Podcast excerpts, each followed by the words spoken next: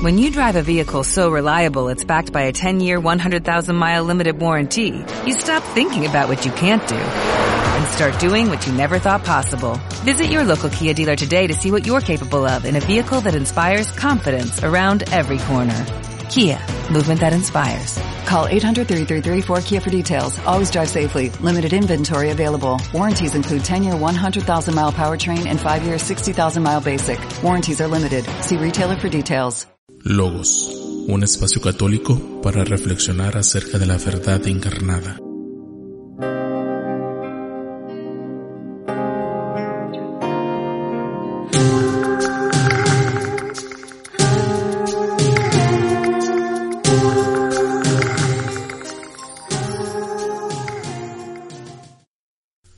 Bienvenidos a Logos Podcasts, un espacio de reflexión teológica, religiosa, filosófica, de desarrollo humano, psicológica. Sigamos con nuestra segunda parte de nuestro análisis, la existencia de Dios, su esencia de Dios, cómo podemos conocer a Dios, todas estas preguntas, ¿no? que son fundamentales y básicas para nuestra posterior reflexión acerca cuando lleguemos al tema de la revelación que Cristo nos da acerca del ser divino. Recordemos que la ciencia que estudia a Dios desde la razón se llama teodicea o también el término más todavía más aceptado digamos por el ámbito filosófico es la teología natural. Existe teología sobrenatural, que es la que se hace a partir de la revelación hecha por Cristo, y la teología natural, la que se hace a través del uso de la razón únicamente. La omnipresencia, la omnisciencia de Dios y la omnipotencia de Dios son tres cualidades del ser superior o del ser trascendente que podemos nosotros concluir únicamente con la razón, no está peleada con la revelación. Lo menciono esto porque eh, quiero este, tomarme de eso, de la clase que vimos, de la última clase, de estas tres cualidades que eh, todas las culturas, todas las religiones, eh, cristianas, no cristianas, panteístas, no, no panteístas, este, afirman del ser superior, independientemente del nombre que se le pueda designar, dependiendo obviamente de la religión que se esté hablando. Todas las religiones van a coincidir en estas tres eh, cualidades del ser superior, omnipotencia, omnisciencia y omnipresencia. Todo esto gracias al ser que subyace en este ser que llamamos Dios.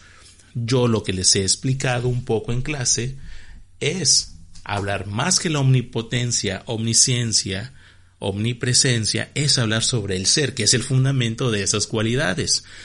Nos hemos ido, digamos, por, por la situación y el contexto académico, nos hemos ido de manera más pronta a la causa de esas cualidades.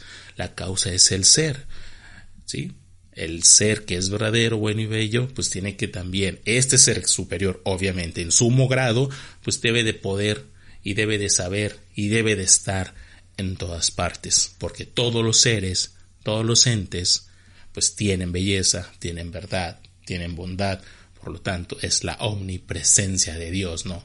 Dios que crea todos los seres a través de primeras y segundas causas, pues está en todos los seres de cierta manera, y Dios, que es el ser que saca algo, esté vivo, no esté vivo, pero que lo saca, o sea, saca de la nada, crea, pues puede, eso es la, potencia máxima, el poder máximo, crear algo de la nada. E, en eso consiste la omnipotencia de Dios, que a partir de la nada crea algo.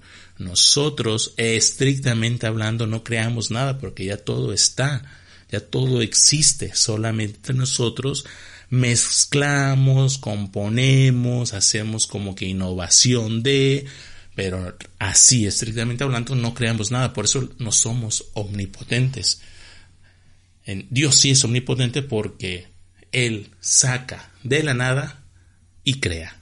Obviamente, como lo vimos en clase, todo esto movido por la voluntad divina en la cual en él se reduce, ahorita lo quiero ver así muy simplista, pero no es tan simple, se reduce, digamos, al amor. Motivado por amor, crea. Motivado por el amor, da el ser. Motivado por el auténtico amor, conoce a sus criaturas y se preocupa por ellas. Les digo esta, esta breve reflexión sobre el amor, sobre la importancia que tiene Dios sobre sus criaturas, porque hay una parte en las Sagradas Escrituras donde dice, tú me pides, muéstrame a Dios, y te respondo, mira tu corazón, ¿por qué te retardas en limpiar tu morada? Es una pregunta muy, muy importante que viene en la Sagrada Escritura, es una y para reflexionar está sumamente interesante, porque así está el mundo hoy.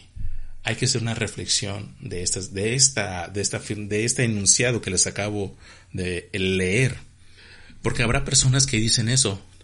Tú me pides, muéstrame a Dios, es decir, dame pruebas de que Dios existe, dame pruebas de que Dios es amor, dame pruebas de que yo vengo de Dios, dame pruebas de que Dios se preocupa por su creación. Estamos pidiendo de una u otra manera pruebas racionales, de experiencia, de revelación, algo, pero muéstrame algo, dame algo en lo que yo pueda creer. Y responde, mira tu corazón, es decir, mira tu ser, no tu corazón a, nivel físico, biológico, porque la Sagrada Escritura, cuando lleguemos a ese tema, veremos que está escrita en distintos idiomas. Uno de ellos es el hebreo.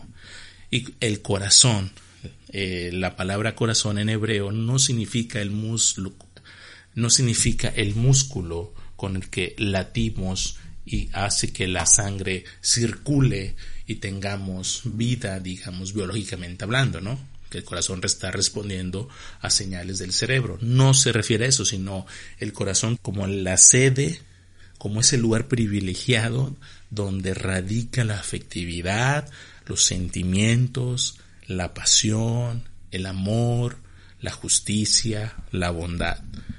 Entonces, tiene más sentido cuando te dice esto eh, el escritor sagrado, mira tu corazón, no te puedo mostrar a Dios directamente, pero es que Dios está en ti de cierta manera. Hay una parte de Dios. Cuando sopló sobre el hombre, le dio algo de Dios, le dio su espíritu, es decir, le dio su ser. Dios, sin dejar de ser, sin partirse en millones de partículas espirituales, porque no es necesario que Dios, porque solamente la materia se parte, Dios que es espíritu, como ya lo hemos dicho, no se puede partir, no se puede dividir, el ser es uno, entonces Dios sopla, Dios da algo y ese algo es el espíritu, es la inteligencia, es la voluntad, es su imagen que de él sale de su más profundo ser y se lo entrega al ser humano, al hombre. ¿Y en dónde está eso? En el corazón entendiendo, les vuelvo a repetir, el corazón como ese lugar en donde la espiritualidad se guarda. Pero no es que el corazón, físicamente hablando, guarde el espíritu. El espíritu está en todo tu cuerpo, en cada célula, en cada órgano, en cada sistema, en cada movimiento de tu célula, de tu sangre, está ahí. Cuando abres tus ojos, cierras tus ojos, cuando respiras, cuando piensas, cuando te enojas, cuando comes, cuando haces todo, el Espíritu lo hace junto a ti porque son uno, tu corazón, tu carne, tu cuerpo, tu espíritu son uno. Por eso en antropología o en personas de sentido de vida tuvieron que haber visto el tema del yo de una manera que comprendieran que no eres dos o tres personas, no eres tú el del cuerpo y otro el del espíritu. Siempre es yo pienso, yo como, yo corro, yo duermo. Siempre es el yo que unifica mi persona, el yo que unifica mi ser, el yo que unifica mi experiencia. Ese yo se guarda en lo más íntimo, su estructura más íntima se guarda en el corazón, en su espiritualidad. sin espíritu, sin esta capacidad espiritual, no tendríamos capacidad de decir yo soy esto, yo soy el otro. Así seríamos como objetos, como cosas materiales simplemente, o como animalitos, como plantas que ellos no pueden saber qué son, porque no tienen una espiritualidad. La pregunta que termina el enunciado que les digo, ¿por qué te retardas o por qué te demoras en limpiar tu morada? ¿Qué significa esto de tu morada? Es decir, todo tu ser, todo tu cuerpo, todo lo que tú eres, dónde radica tu espíritu. ¿En dónde? Pues en tu cuerpo, en esta parte corporal, en cada una de sus células, como les decía. ¿Sí? ¿Por qué te, por qué te tardas en mirarte? ¿Por qué tardas en hacer como ese, ese clavado, digamos, de introspección a tu propia vida de interior? Estamos tan acostumbrados a mirar el exterior, tan acostumbrados a mirar al otro, a preocuparnos por el bienestar del otro o en estar al pendiente de lo que hace mal el otro y pasa el tiempo y créame que sucede y es demasiado seguido lo que sucede que pierden demasiado tiempo en estar al pendiente del otro hay que rescatar esto. Es muy bueno estar al pendiente del otro por buenas razones, pero incluso por buenas razones tendrás que detener tu momento y mirar cómo está tu interior, cómo está tu vida, cómo está tu cuerpo. Si me explico todo, o sea, desde la parte física hasta la no física. Si estás durmiendo bien, si estás comiendo bien, si tu, mm, eh, tu mente está en paz, si tu corazón está en paz, si tienes una enfermedad, la estás tratando o no, o la crisis que te vienen de repente, no te dejan dormir, te da asma, te da alergias, no sé, ustedes pónganse a pensar que cuando tu vida interior está destrozada o empieza en crisis, se manifiesta en la parte física. Cuando estoy deprimido, pues voy caminando como jorobado, como que como con una cierta carga, eh, pesimismo, cuando estoy alegre, feliz, pues camino más rápido, voy más sonriente, porque mi mundo interior, mi mundo que está rigiendo el espíritu, pues está en armonía con mi cuerpo. Dense cuenta de eso. ¿Ok? Entonces, eso es la, lo que hace Dios es, ¿quieres que te responda?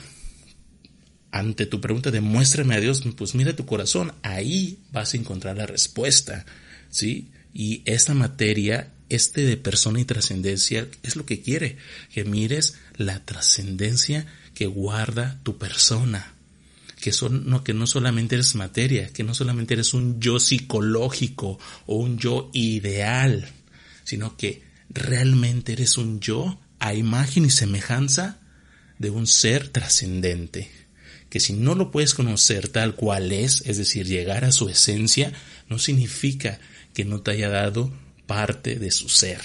Y recuerden esto, entre comillas, parte de su ser, porque realmente Él se quedó 100% Dios, 100% espíritu, pero aún así tiene la capacidad de dar el ser. Les comentaba sobre causas primeras y causas segundas y ahorita haciendo un poco de memoria, no recuerdo si ya hemos hablado sobre la distinción entre una causa primera y una causa segunda y lo quiero retomar, ¿no? Lo quiero retomar para que quede bien, bien, bien claro esto de las causas primeras o de la causa primera y de las segundas causas.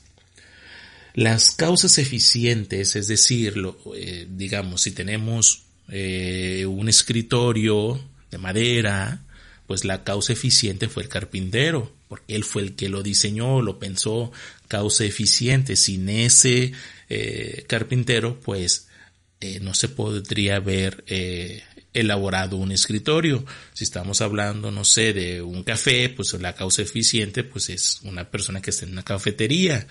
Entonces, todas las cosas tienen causa eficientes. ¿Qué quiere decir esto? Que las cosas no aparecen de la nada, sino que hay una causa eficiente que provoca la existencia de esa causa, de esa cosa en concreto. Entonces, las causas eficientes que obran en la naturaleza, si bien actúan de una manera real y efectiva, dependen sin embargo de otras causas para hacer y para obrar. Es decir, el carpintero es causa eficiente del escritorio, pero si no existiera la madera, es decir, el árbol, pues no podría hacer nada el carpintero. Entonces el causa eficiente del escritorio también lo es en un momento dado el árbol porque del árbol vamos a sacar la madera. Entonces siempre, siempre estamos relacionándonos entre causas y causas y causas como una cadenita de causas. Otro ejemplo es el crecimiento de la cosecha. Depende en parte de las lluvias que, que vayan a regar las tierras, de la formación de las nubes, que las para que haya lluvia tiene que haber nubes que se formen, que se carguen de agua, que haya evaporación en los mares, es decir, esas son causas, causas, causas para que se pueda tener eh, en una cosecha, pues lluvia. Esto que les hablo de causas eficientes en la naturaleza nos revela que todas las causas que actúan en el mundo tienen el carácter de causas segundas, es decir, son causas causadas que todas las cosas que obran son contingentes. ¿Qué quiere decir esto? Que en este mundo material todo está regido por segundas causas. Eh, yo sé que pueden pensar segundas, terceras, cuartas, quintas causas, pero sería como que muy cansado. Creo que la idea se entiende. Segundas causas es todo aquello que depende de otro para que se pueda originar. ¿Ok? Este eh, ejemplo les digo, era, eh, es muy claro lo del para que haya lluvia necesitan nubes, las nubes necesitan cargarse de agua y se cargan a través de la evaporación del agua en los mares. Entonces después ya la cosecha ya se puede beneficiar de la causa de la evaporación del agua a través de la lluvia, ¿no? Entonces, así funciona nuestro mundo, así funciona nuestra realidad material, a través de segundas causas. Es preciso entonces buscar una causa primera, causa de sí misma que explique el ser de en cuanto es y la actuación de todas las segundas causas. ¿Cuál es la causa del carpintero? ¿Quién creó al carpintero? ¿Quién creó el árbol en sí? ¿Quién creó la nube en sí? ¿Quién creó el mar? ¿Sí me explico? Ok, ya entendimos que toda la realidad se mueve desde las segundas causas, pero esas segundas causas son efecto, como ya lo hemos platicado, de una primera causa. ¿ok? O sea, realmente son segundas causas, pero también son efectos de la primera causa. Y es necesario, nuestra inteligencia lo va a buscar. No es que si queremos o no queremos, tarde o temprano nos interesa saber las primeras causas. ¿Qué causó todo esto? Si tú estás cocinando y se te quemó el pastel, estás horneando, se te quemó el pastel, pues no te interesa este más que saber por qué, a causa de qué se te quemó tu pastel. ¿Sí me explico? O sea, ya no te interesa qué tanto se quemó, sino es que por qué se quemó, la causa. Si lo que conocemos es ante todo las cosas finitas y si éstas no tienen en sí mismas la causa o razón de ser, será necesario que exista una causa o razón suprema. Si esta causa no fuera cognoscible y si no existiera, habría que declarar fracasada la empresa humana del saber y la filosofía como ciencia de las causas últimas. Es decir, si no hay una causa primera que determina las segundas causas, en verdad todo esto no tiene sentido. O sea, tu vida tus sueños, tus anhelos, todo lo que tú quieras, no tiene ningún sentido, porque estaríamos ante un mundo, como ya les he dicho, caótico, totalmente desordenado, volteado, falso, sin pies ni cabeza. Y yo sé que ustedes, en el fondo de su intelecto, saben que no vivimos así. Aunque pareciera que el mundo nos invita a vivir de manera caótica, sabemos que no podemos vivir de una manera caótica por naturaleza, ni siquiera por decisión, por naturaleza vivimos dentro de un orden. Abordamos ya un problema de esto de la primera causa, pues es Dios. Y la primera causa, la primera causa, lo que causa ya todo, pues es Dios. Es el ser superior, el ser trascendente, que ya lo estuvimos platicando en la primera parte. Y yo quiero abordar un problema que no es la incomprensibilidad ni la cognoscibilidad, que eso es referente a la existencia y esencia de Dios. Yo quiero ahora sobre la demostrabilidad de la existencia de Dios. Y pues hay tres posturas importantes que hoy en día dos de ellas se han hecho muy famosas, han tenido un eco muy importante en la sociedad antirreligiosa y algunos muy religiosos aplican una de estas de una manera pues se va a escuchar un poco fuerte eh, en el podcast de Dios existe de veinte y tantos ahí se habló un poquito sobre esta palabra. Pero bueno vámonos por partes. El problema ante la demostrabilidad de Dios el primer problema que surge es el agnosticismo. Creo que ya lo han escuchado. Eh, yo he tenido este, alumnos que se declaran abiertamente agnósticos. Este, pero bueno, lo dejamos ahí. Creo que ustedes deben de conocer personas que estén dentro de esta postura porque simplemente la pregunta es demuéstrame, como iniciamos esta segunda parte, muéstrame a Dios, muéstrame a Dios, demuéstrame a Dios. Y entonces aparece al no dar una respuesta como nos gusta, un ser material. Mira, aquí está Dios y estas son sus características físicas, morales, psicológicas, todo lo que nos gusta a nosotros para demostrar científicamente algo. Pues al no haber eso, surge entonces una postura resistente al aceptar que Dios es espíritu y que se debe de conocer bajo otras reglas del conocimiento el agnosticismo niega concretamente que la razón del ser humano, la inteligencia, el entendimiento, esta facultad del espíritu superior, es incapaz de demostrar la existencia de Dios. No está negando la existencia de Dios. Ojo con esto.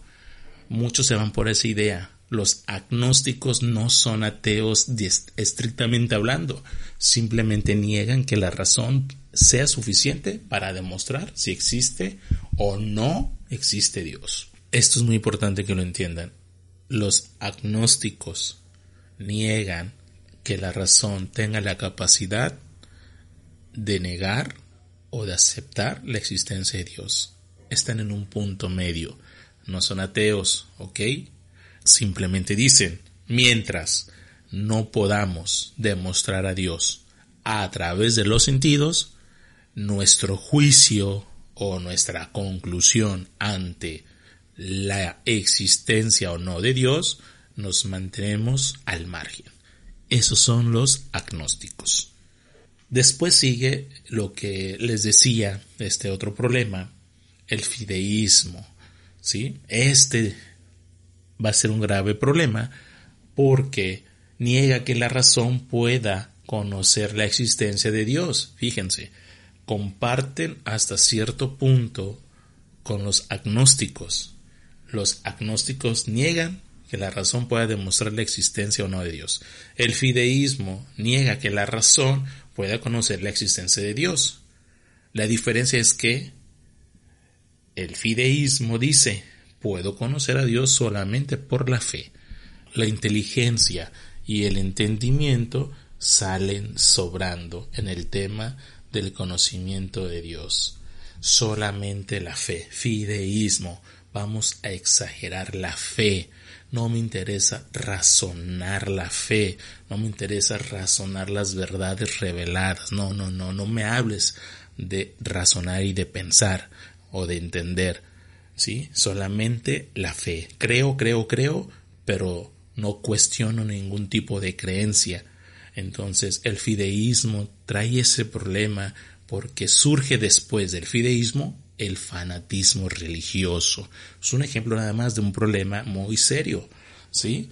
Cuando nos ponemos a pensar, cuando nos ponemos a considerar todos los puntos, a tener una visión o una perspectiva objetiva, créeme que no pasa a caer en un fideísmo y mucho menos en un fanatismo, porque fanatismo no es aquella persona intensa, el, el fanático como tal es aquel que niega la realidad, es el, como concepto es eso, todo fanático es, la, es aquel sujeto o persona que niega la realidad, que niega la razón. Entonces, el fideísmo niega la razón, niega que la razón pueda. Y si tú quieres platicar con un fideísta sobre la existencia o atributos divinos a través de la razón, te va a negar todo. Entonces es muy difícil dialogar con las personas que solamente quieren basar su creencia en eso, en puras creencias y no razonar lo que creen. ¿Cómo se consolida el fideísmo? Pues que Dios se revela en un tiempo antiguo y esta revelación se transmite de vía oral, no hay ninguna evidencia racional, no hay nada que podamos pensar, simplemente lo creo, lo creo y lo creo. Y si no y si decido no creer, estoy mal. Si, si veo incongruencia en la creencia, estoy mal y puedo ser rechazado por eso el fanatismo religioso. ¿Ok? Después, por último, este es muy interesante, es muy filosófico, es el ontologismo, que dice o afirma que no es necesario demostrar la existencia de Dios, porque es una verdad evidente a nuestro conocimiento.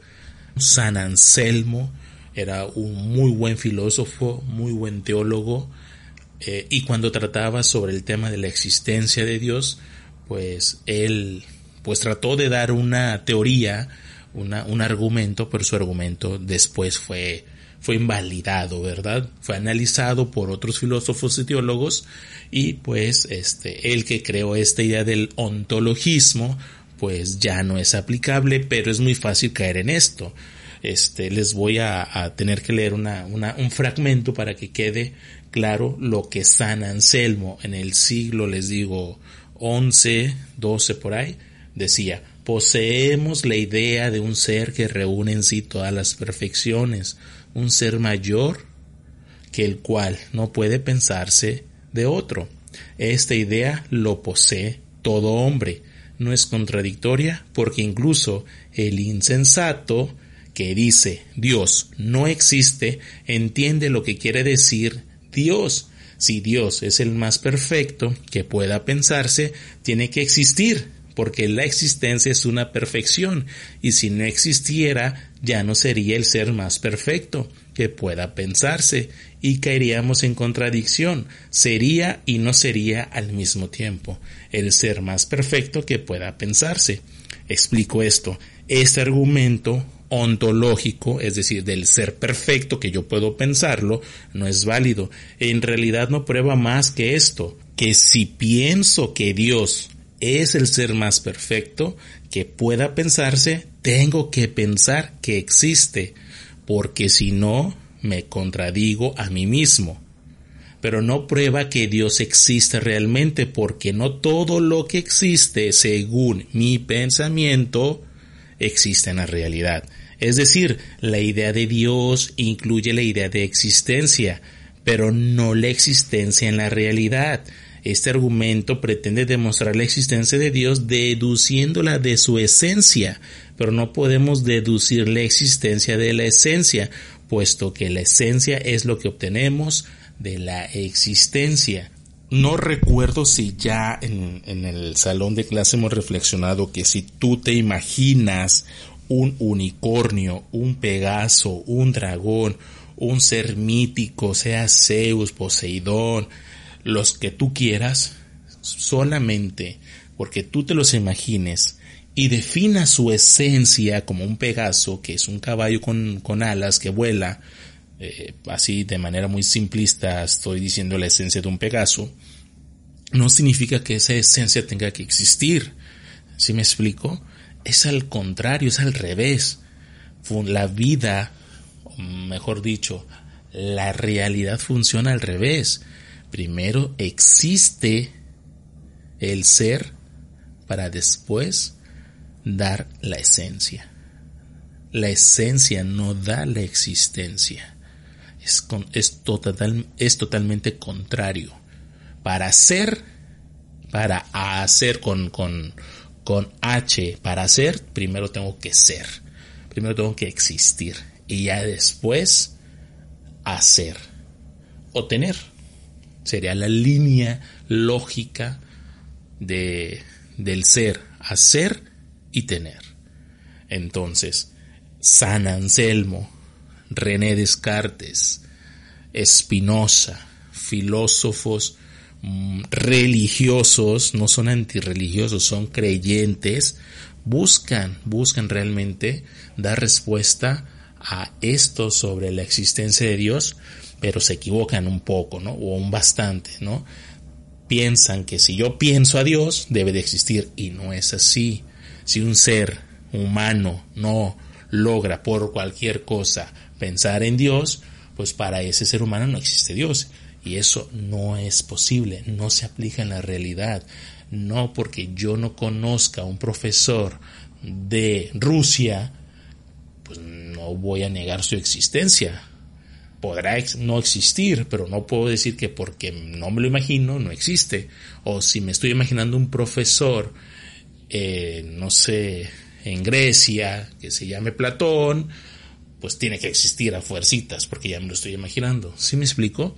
Pareciera muy simple ya ahorita platicado, pero en su momento generó mucho, mucho problema, mucha polémica, este, dejó tranquilas algunas áreas intelectuales este argumento ontológico del ser, pero una vez que se analizó bien sobre todo Santo Tomás de Aquino, ya es como en el siglo XIII-XIV, lo analizó y pues tuvo que invalidarlo, decirle este, a San Anselmo, bueno, no a él porque ya había fallecido, pero sí decirle a toda la escuela de, esta doctrina ontologista, pues que era incorrecto. Dios existe y después ya lo podemos pensar. Ya después podemos hablar de la esencia. Siempre, recuerden, limitado nuestro conocimiento sobre Dios. Ya para ir cerrando este tema, vamos a hablar sobre el ateísmo, panteísmo y el teísmo. Eh, creo que ya lo han escuchado en sus diferentes versiones o manifestaciones estas tres posturas. El ateísmo, digamos, los que trabajaron o han estudiado o pertenecen a la religión budista, pues es un claro ejemplo de una religión atea, porque aunque acepten, acepten a los dioses del Olimpo de los hinduistas, los hinduistas tienen al famoso ser superior llamado Atman, que es metafísicamente hablando el mismo que el, o sea, casi el mismo, metafísicamente hablando, este, al Dios de los cristianos, ¿no? Al Dios de, de, al ser absoluto, al ser de, de al dios de los de Aristóteles, ¿verdad? El Atma, ¿no? Inconocible a la mente, espiritual, este, creador del todo, que viene del, del, del mismo ser, bueno, características muy específicas de este dios Atman de los hinduistas, pero que los budistas niegan la existencia de ese Atman niegan realmente al ser, ser, ser superior, tal cual, ¿no? Al ser trascendente. Entonces, los ateos niegan la existencia de una sustancia superior, divina, plenamente y absolutamente trascendente. Los panteístas identifican a Dios con el mundo. En realidad es un ateísmo disfrazado. Que quede claro esto. Al decir yo que Dios está en todas partes y que todo es Dios, pues realmente ya no puedo decir en dónde realmente está Dios. El, esa es como una trampa, o sea, es muy, eh, como podemos decir, muy cómodo decir que Dios está en todas partes, en un pedazo de madera, en una persona, en un perro, en una mosca, en una bacteria, en un virus, en una piedra, en el mar. Todo está Dios porque todo es creado por Dios. Pareciera que Dios se hace parte de su creación, partiéndose en mil partículas, mil, miles de miles de millones de partículas. Entonces el panteísmo dice que Dios eh, está como Dios en todas partes. Entonces esto nos va a llevar a negar tarde o temprano la existencia de Dios como el ateo, que niega a Dios. Porque podrás tú negar a Dios. No, no, no, a ver, espérate, Dios no está en una piedra. Ya estás negando a Dios si fueras panteísta. No, no, no, espérate, es que Dios no puede estar en una mosca. Ya estás negando a Dios si fueras panteísta. No, espérate, es que en una bacteria, en un parásito, es un ser existente, pero no creo que Dios esté ahí. Entonces estás negando a Dios si fueras panteísta. ¿Sí me explico cuál es el problema del panteísmo? ¿sí? Que todo es Dios y que todas partes está Dios. Sea, no, no puede pasar eso, ¿me explico? O sea, Dios debe de, de, ser Él mismo, identificarse a sí mismo, no con las cosas que ha creado. Porque entonces todo es Dios y al mismo momento vas a negar la existencia de Dios. Porque las formas tan diversas en que existe la realidad alguna vez no podrán cuadrarse a tu esquema mental y tendrás que negar a Dios. Y si niegas una parte de Dios, niegas todo lo que es Dios. ¿Sí me explico? En el panteísmo. Y por último tenemos al teísmo, que a veces se confunde con el deísmo. ¿Cuál es la diferencia entre el deísmo y el teísmo? En que si yo soy deísta, creo en un ser superior, pero que ese ser superior no interviene en lo más mínimo en esta realidad, en esta creación. Que puede estar creando millones de millones de universos y que no le importa ninguno a la vez, puede pasar. No, obviamente el deísta no cree en Cristo, el deísta no cree en un ser que, que se quiere comunicar de alguna manera con su criatura. O sea, este ejemplo Digo, este, les voy a dar el nombre de un, de un filósofo deísta muy famoso, Aristóteles. Aristóteles fue un deísta. A su dios le llamó motor inmóvil, independientemente que creyera en Zeus, en Poseidón, en todas las figuras eh, que Hesiodo y Homero hablan en sus literaturas, en sus novelas. Entonces, este eh, Aristóteles eh, es un deísta, cree en Dios, como motor inmóvil, en una, este, en un ser que mueve, que hace que todo exista, pero hasta ahí, ¿no? Como, como eh, en otras ocasiones lo he dicho, como esta máquina que simplemente crea y crea comida, comida de la película lluvia de hamburguesas. Y el término teísta habla de que este Dios trascendente es personal, es decir, tiene carácter de persona, es decir, es inteligente, tiene voluntad, y por lo tanto busca el bien, busca el amor, Él es el amor y busca ser amado y busca amar este como una persona eh, como nosotros, pero recordemos, Él no tiene límites, Él no tiene materia, eh, en sumo grado todas sus cualidades, pero eso que pero eso que lo tenga en sumo grado no le quita su carácter personal, sino al contrario, es la mayor perfección de la persona, ser como Dios, en ese sentido. ¿Ok? Entonces, el teísta cree en un Dios creador, en un Dios personal, en un Dios que conserva lo que crea, lo cuida, lo protege, y con esto de crear y de proteger y de conservar, quiero unir ya el último tema muy importante sobre el problema del mal o de la maldad. Y con esto ya cierro nuestra reflexión, porque si yo digo que este, si somos teístas, tendríamos que asumir un Dios que crea y que protege por amor. Entonces, si nosotros nos llamamos, si somos cristianos, si somos católicos, si realmente creemos en un ser superior que está ahí con nosotros, acompañándonos en nuestra en nuestra vida, en el día a día, que sabe de nuestro dolor, que sabe de nuestro sufrimiento, que sabe de nuestras alegrías, que su presencia la sentimos, que aunque no lo veamos, aunque no podríamos escuchar bien su voz, porque pues no tiene voz, porque es espíritu, pero que sabemos que Él nos escucha y que de una u otra manera se da a entender y de alguna otra manera entendemos su mensaje de amor, surge la pregunta, ¿y entonces por qué existe el mal? Porque entonces este Dios de amor permite que exista el mal en su creación. Si Dios es bueno, si Dios es amor, ¿por qué crea situaciones malas? ¿Por qué surgen situaciones sufrientes y de dolor?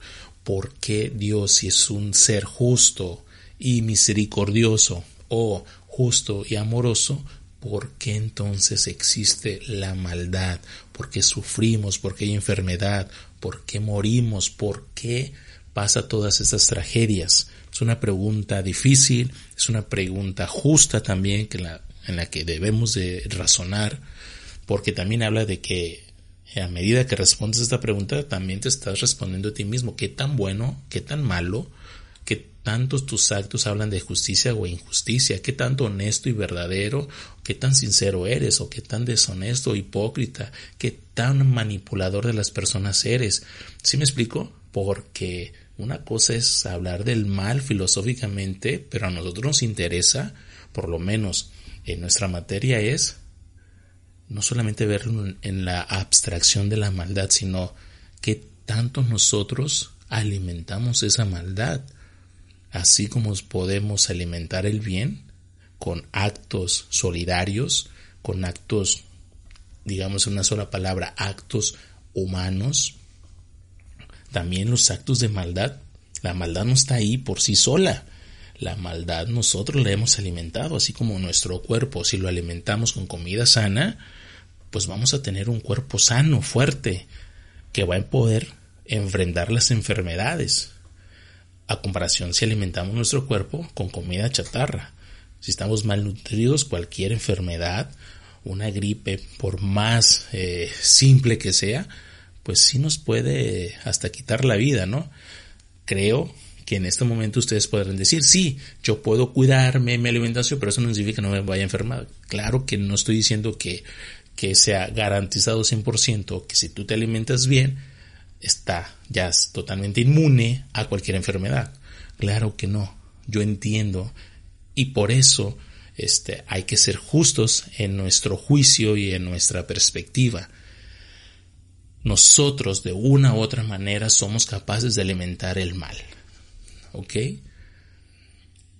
De una u otra manera alimentamos el bien. A veces hacemos las dos cosas. A veces no nos damos cuenta, a veces sí. A veces jugamos con las personas, a veces somos muy, muy honestos y muy serviciales con las personas. ¿Sí? La pregunta sería es ¿por qué simplemente no soy bueno todo el tiempo? Independientemente que me pasen cosas eh, que no esperaba, cosas sufrientes, dolorosas, entonces ahí este, independientemente que me pase eso, que me sucedan esas cosas porque no tenemos la seguridad de que siempre vamos a estar bien, bueno, muchas de las personas al experimentar situaciones de dolor, su respuesta es dolor, es amargar, es este, es molestar, es, es hacer que la otra persona sufra el mismo dolor que yo sufrí. ¿Por qué alimentamos el mal. Eso es realmente el punto de la reflexión. Independientemente de lo que suceda, que nosotros podemos interpretar como algo malo, independientemente de eso, ¿sí? No deberíamos de responder con maldad. ¿Sí me expliqué? Entonces, esto es muy importante. Una cosa sí, ok, vamos a analizar a Dios y el problema del mal, pero no nos olvidemos de que nosotros también somos eh, o promovemos la maldad de una u otra manera. Y no es necesario ser este partidario del partido nazi o neonazi, ni nada por el estilo, ni tener ideologías de Stanley, ni de Castro, ni del Che Guevara, ni nada, cosas raras. No es necesario este, hacer actos eh, violentos, tan solo manejarse desde la hipocresía, manejarse desde la falsedad, manejarse desde querer hacer daño al otro, aunque sea un mínimo daño, ya está mal, ya es maldad. Si me explico, no hay que atenuar lo que es. El mundo hoy en día es lo que busca atenuar las maldades para que no te sientas en ningún nivel culpable. Entonces, esto es muy, pero muy importante. El mal se define yo creo que ya lo vieron en ética, pero bueno, lo volvemos a, mencionar. El mal se define como la privación de un bien o la privación de lo que es debido a un sujeto. El mal es privación, reside siempre en un sujeto bueno, por lo tanto no podemos imaginar un mal absoluto. Por eso yo les decía con un grupo que una vez fui a dar una una clase de reposición o cubre una maestra, pero a mis alumnos siempre se les, les he dicho en ética que el mal absoluto no existe, porque el mal reside en un sujeto bueno. Entonces, un sujeto absolutamente bueno, pues no puede caber una manchita. O sea, si estamos hablando de una tela de mil metros cuadrados, blanca, puramente blanca, absolutamente blanca, pues no puede haber una mancha negra o de otro color, porque es absolutamente blanca, sería contradictorio. ¿Sí me explico? Entonces, así es el mal. El mal absoluto no existe, porque para que exista el mal absoluto necesita existir un sujeto igualmente absolutamente malo, pero como lo, lo que realmente existe es lo contrario, un sujeto absolutamente bueno es Dios y en Dios no puede existir la maldad porque no es como la oscuridad y la luz, o sea, no pueden estar al mismo tiempo, o hay luz o hay oscuridad. Si se dan cuenta, cuando estás en un cuarto oscuro, prendes la luz y la oscuridad se aleja, se aparta, desaparece, no hay ninguna lucha, no, la, oscuridad de tu cuarto no se pone ahí a, dialogar al conflicto de que no, tú luz, apágate, no, no, o sea, llega la luz, se acaba la oscuridad, apagas la luz, la oscuridad ahí está. ¿Se me explico? Así de sencillo, realmente. Entonces, el mal de esa manera se debe de entender. El mal absoluto no existe. Donde está la bondad infinita, la bondad de sumo grado que es Dios, no puede haber ningún tipo de mal. Entonces no asumamos que Dios tiene algo malo porque crea seres, entre comillas, crea seres con maldad. Cuidado. Son cosas totalmente distintas que en el discurso del día a día que hemos escuchado de otras personas, pues pareciera que tienen razón, pero nos están confundiendo y hay que poner más, pero más atención. Podemos clasificar las especies de mal del modo siguiente, el pecado, la pena y los males de la naturaleza. El pecado, que mejor para muchos no, les, no, no, no lo deberán de, o sea, no lo sientan como catequesis de pecado, sino como un mal moral, ¿ok? Recuerdan un poco en ética, ¿no? Un mal moral es igual a un pecado. Un mal moral es haber atentado contra el bien de tu persona o el bien de otra persona o contra el bien de un ser vivo. Eso fue un pecado y hay gravedades en tu pecado, hay, hay pecados menos graves y otros más graves, pero no deja de ser pecado a final de cuenta, ¿ok? El pecado o mal moral es el mal por excelencia no es querido por Dios de ninguna manera, solamente lo permite. Únicamente la criatura racional quiere el pecado. Al crear el libre albedrío libertad, Dios hace posible el pecado. Concretamente, ¿qué es el pecado? Es un mal moral por excelencia. ¿Ok? No es querido por Dios. Dios no quiere que pequemos. Dios no quiere que hagamos el mal en ningún nivel en nada, en lo más mínimo, no lo quiere. Que nosotros interpretemos según nuestros prejuicios o según nuestras experiencias que eso lo quiso Dios, que es malo en sí mismo, no. O sea, no es querido por Dios. Dios permite que suceda, ¿sí? Pero no busca que nosotros cometamos pecado. Cuando cometemos un pecado, un mal moral, ¿Lo permite? Sí, sí lo permite. ¿A causa de qué? A causa que nos dio libertad. En una clase, una compañera de ustedes, es otra materia, otro grado, eh, pero platicamos un poquito sobre este tema del pecado, de la libertad del hombre. Entonces, ella decía, entonces Dios se puso de pechito, o sea, Dios tiene la culpa, Dios nos dio la libertad. Nadie le pidió, Dios, danos libertad. Dios quiso darnos libertad, entonces es responsabilidad de Dios que nosotros pequemos porque Él nos dio libertad. Es el razonamiento de ella.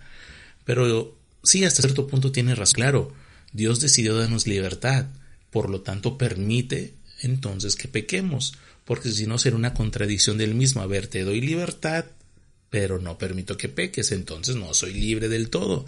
Te doy libertad, Sí, pero entendiendo la libertad como eh, esa capacidad que tienes de realizar actos, pero que sean propios, es decir, que seas dueño de tus actos. Eso es la libertad. Realmente, realmente, Eso es la libertad, fuera de todo lo, lo, legal, lo jurídico, lo psicológico, lo filosófico, lo que realmente es la libertad. Y pónganse a pensar ustedes, cuando eres libre, eso significa que todos tus actos que has realizado en tu vida, ¿sí?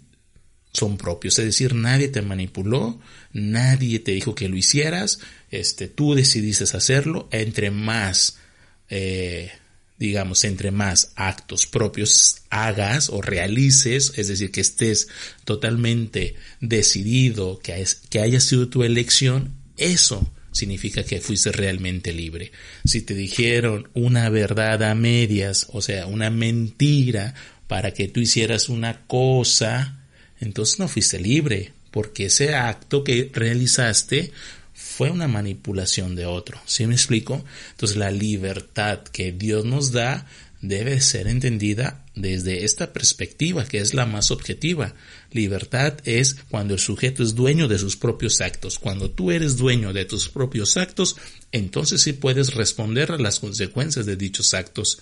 Si tú no puedes responder a esos actos, no fuiste totalmente libre en realizar el acto.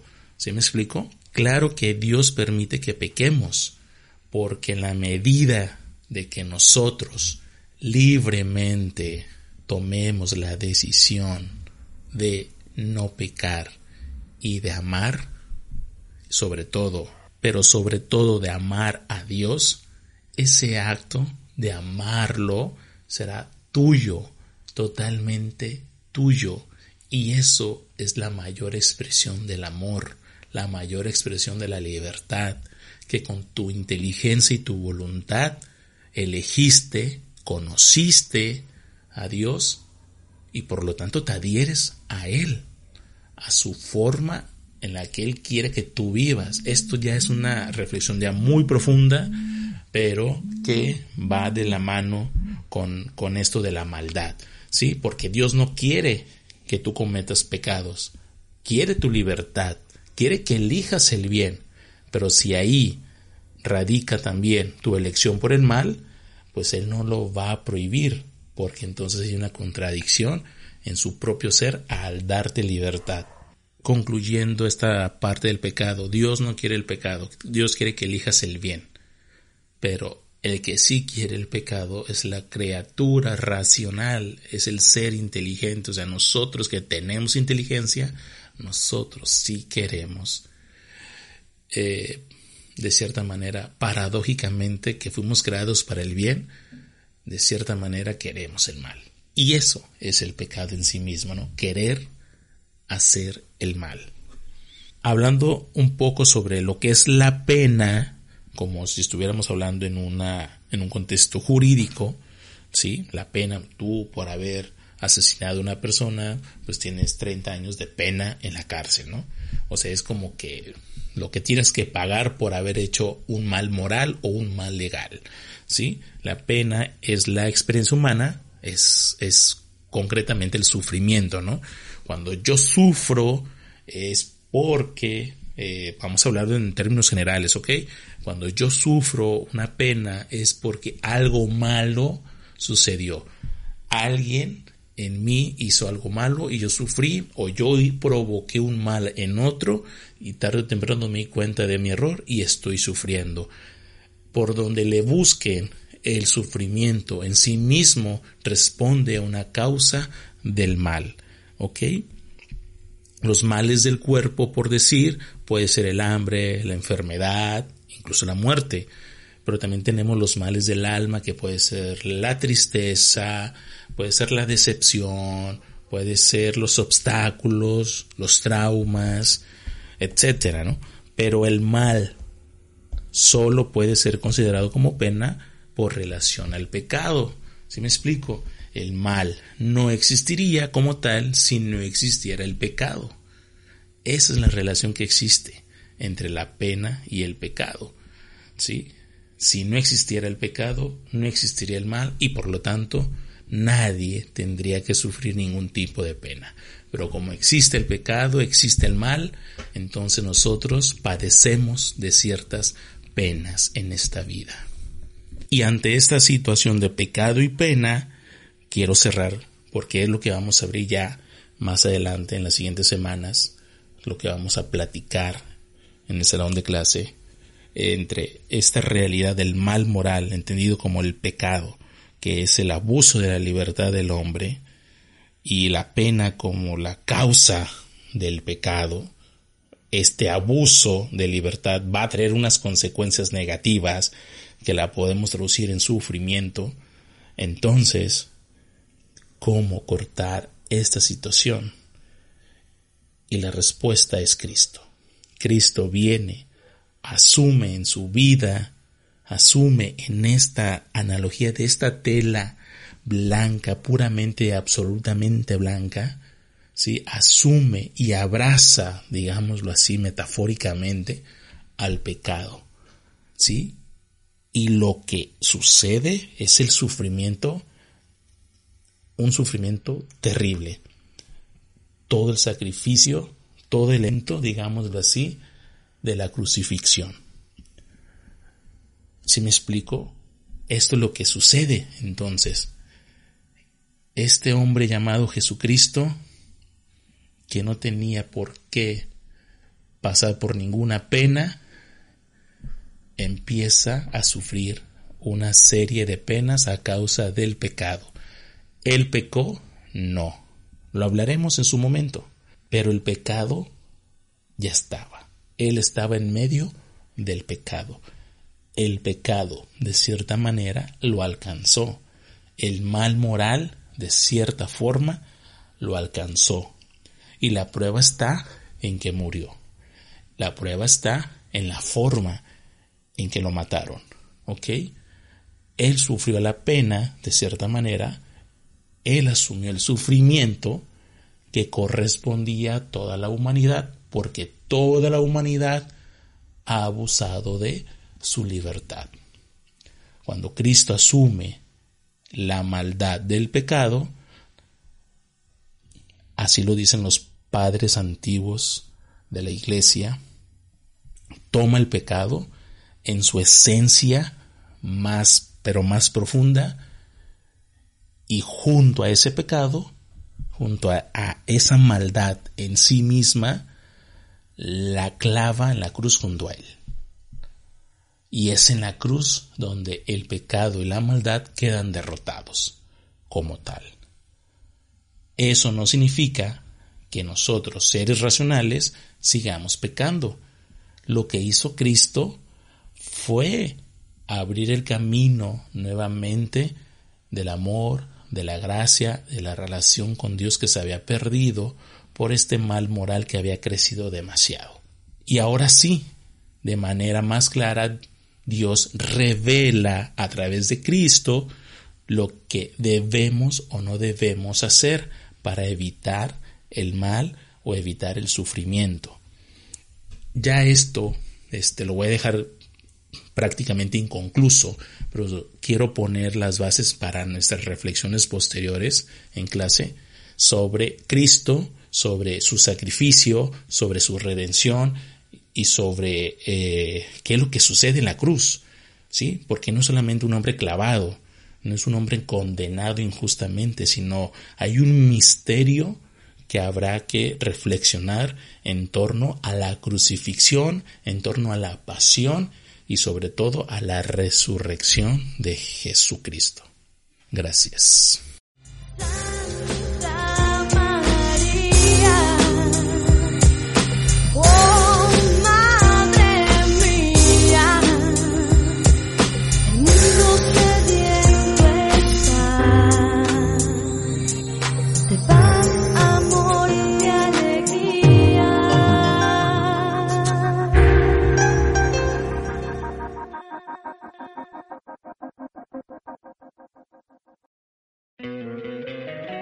Encantaría tener 100 dólares extra en tu bolsillo?